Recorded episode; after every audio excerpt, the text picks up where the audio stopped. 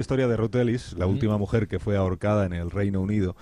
Y hoy os quiero contar la historia del hombre que la ahorcó. Y así doy pie a que después Lorenzo evoque una, una gran película que es El Verdugo de, de Berlanga, ¿no? Esa película en la que vemos a, Nino Manfredi llevado a rastras al garrote vil, pero no para ser ajusticiado, sino para que ejerza como verdugo. Pues Albert Pierrepoint fue el último gran verdugo que tuvo Gran Bretaña. Hijo y sobrino de verdugos, porque en este oficio, Juanra, también ha habido dinastías. Su vocación fue muy temprana. Cuentan que eh, cuando él tenía 11 años, el maestro les puso a los alumnos un ejercicio en clase, un ejercicio de redacción. El ejercicio era ¿qué quiero ser de mayor? La redacción del pequeño Albert empezaba así, decía yo de mayor quiero ser verdugo. Empezaba y terminaba así.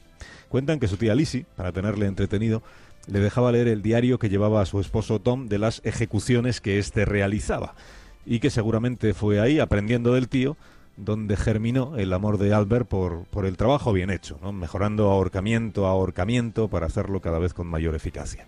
La vocación de este crío estaba clara, pero él se acabó dedicando profesionalmente al reparto de verduras. Así es como empezó a, a, ganarse la vida. Hasta que surgió una vacante en una cárcel y dado que era familia de otro verdugo, le ofrecieron hacer una entrevista de trabajo. Dices, nepotismo, ¿a qué negarlo? El empleo de verdugo era lo que hoy llamaríamos un contrato por obra, o sea, se cobraba por reo ajusticiado.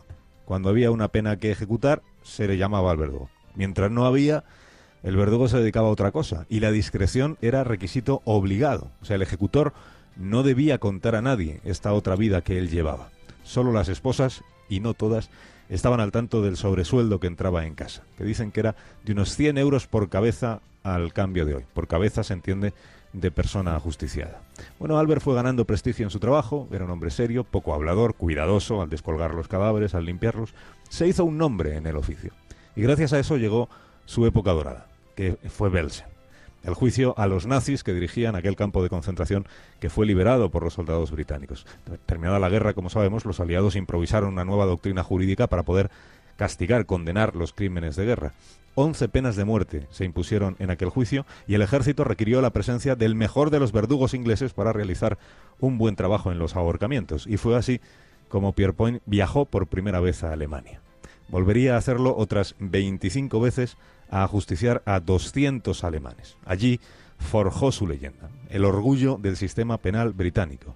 Nuestras ejecuciones son con diferencia las más eficaces, se le escuchó decir al general Montgomery. ¿no? El verdugo batió su propio récord, completando un ahorcamiento en solo siete segundos. Pero nadie en su barrio sabía por qué se ausentaba tanto Albert Pierrepoint, ni de dónde sacaba el dinero para dejar las verduras y comprarse un pub cerca de Oldham.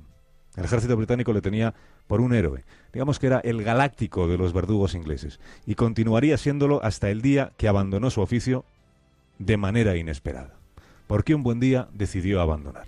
433 hombres y 17 mujeres después, Pierrepoint presentó la dimisión en el año 56, un año después de haber ahorcado a Ruth Ellis. Y no porque él se sintiera abrumado con su trabajo, a estas alturas ya estaba el hombre bastante hecho a matar, sino por una discusión salarial. El caché del verdugo era, por aquella época, de 15 libras por muerto. Había mejorado. Estos serían unos 500 euros hoy al cambio. Lo había llamado a una prisión de Manchester para que ejecutara a un reo. Él hizo sus preparativos habituales, o sea, calcular el peso, la estatura, el grosor de la soga, preparó la herramienta, probó la trampilla. Y unas horas antes del acto fatal resulta que al reo se le perdonó la vida. El recluso se alegró muchísimo por la conmutación, pero al verdugo le pareció fatal porque el director del presidio le regateó la paga. Le dijo, como no ha matado usted a nadie, solo le corresponde una libra, en estricta aplicación de la ley inglesa, que decía que solo cobraba la paga entera el verdugo que ejercía del todo. Pierrepoint se agarró tal globo que se declaró insultado, humillado y engañado. Presentó de inmediato su renuncia y provocó lo nunca visto, que es que el gobierno británico le escribió pidiéndole por favor que reconsiderara su decisión. No querían prescindir del verdugo más brillante que ha tenido nunca la patria. Pero Pierrepoint se fue lo dejó. Las malas lenguas dijeron que el motivo real no era la paga, sino un contrato que tenía firmado con un editor de prensa para publicar un serial titulado El verdugo cuenta su propia historia. Que en efecto, y como ves Juan Ramón, es una muy interesante historia.